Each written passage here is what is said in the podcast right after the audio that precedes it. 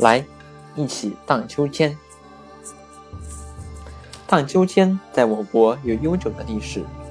古时候，每逢寒食节、清明节前一天，皇宫里便竖起了高高的秋千架，并非宫娥争着去玩荡秋千，丝衣花带随风飘荡。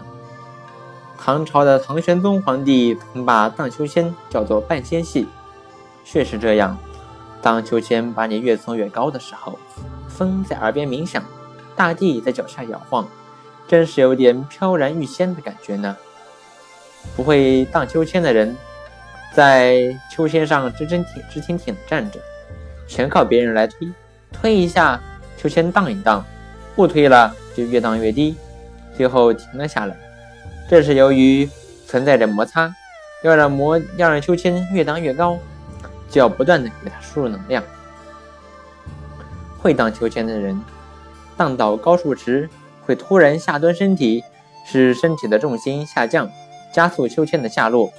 在荡到最低点时，你的身体又开始慢慢站立，同时双手用力向外推荡绳，使荡绳弯曲；向下摆时，荡绳变直。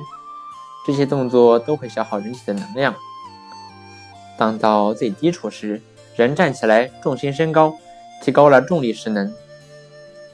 在秋千上站，要比在地面上多费一些力气，也就是多付出一些能量。荡秋千的人在最高处突然下蹲，使一部分重力势能转化为动能，加快秋千的摆动。正是这些能量使秋千越荡越高。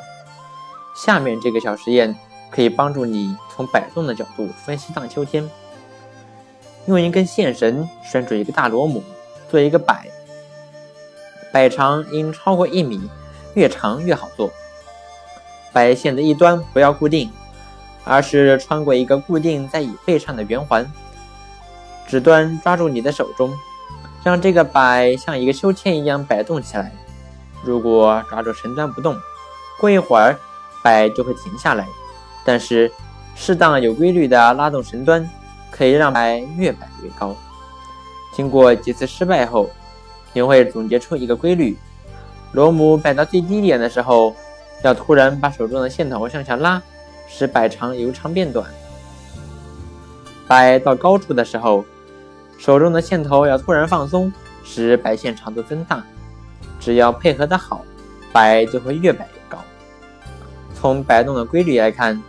秋千是一个摆，摆长长，周期大；摆的短，摆长短，摆动周期变小，摆动加快。秋千的摆长可以近似的从旋点到人体的重心计算。人在秋千板上站立时，重心高，摆长短；蹲下，重心低，摆长变长。在最低点，人突然站立，使摆长突然减小，摆动加快。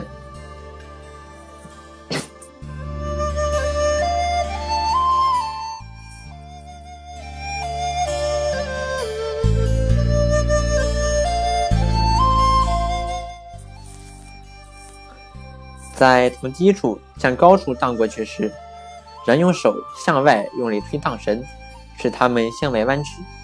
这个动作的效果也是使摆长变短，使秋千越荡越高。